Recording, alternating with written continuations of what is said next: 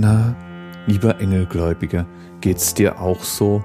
Wirst du manchmal wach und schaust auf die Uhr, nur um festzustellen, dass es 1 Uhr 11 oder 11 Uhr 11 ist?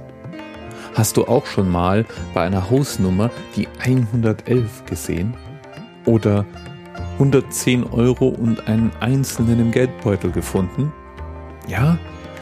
Dann freue dich, denn das sind magische Zeichen. Die magische Zahl 1 ist nämlich in der großen Arkana im Tarot. Und wenn du die immer wieder siehst, dann ist es das Universum, das dir aus der mystischen Welt eine Mitteilung machen möchte. Schau rum, pass wirklich auf und du wirst sehen, was es dir sagen möchte. Es ist eine kosmische Nachricht, die du da empfangen sollst. Du bewegst dich in die richtige Richtung. Manch einer glaubt, dass die 111 ein Zeichen dafür ist, dass du ein Erdengel bist.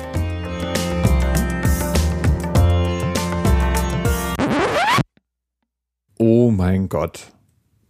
Ich habe ja für die 111 recherchiert. Und bei der 111, wie schon bei anderen ultra, super, duper, mega magischen Zahlen, geht die ESO abergläubisch angehauchte numerologische Community da draußen aber mal so richtig ab. Es kann ja kein Zufall sein, dass dreimal hintereinander dieselbe Zahl auftaucht und das nichts bedeutet.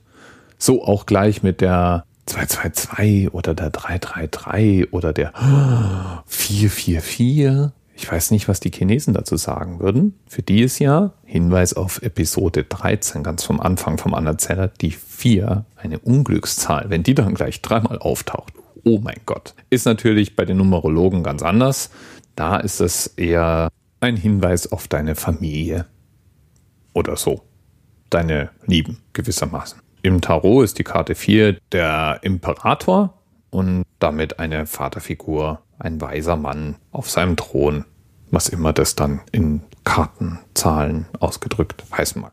Auf jeden Fall hat die magische Bedeutung der 111 noch nicht Einzug gehalten bei dem sein 111-jähriges Bestehen feiernden Schalke 04 Fußballverein. Das sollte denen mal jemand sagen, denn endgültig sind sie alle jetzt Fußballengel geworden.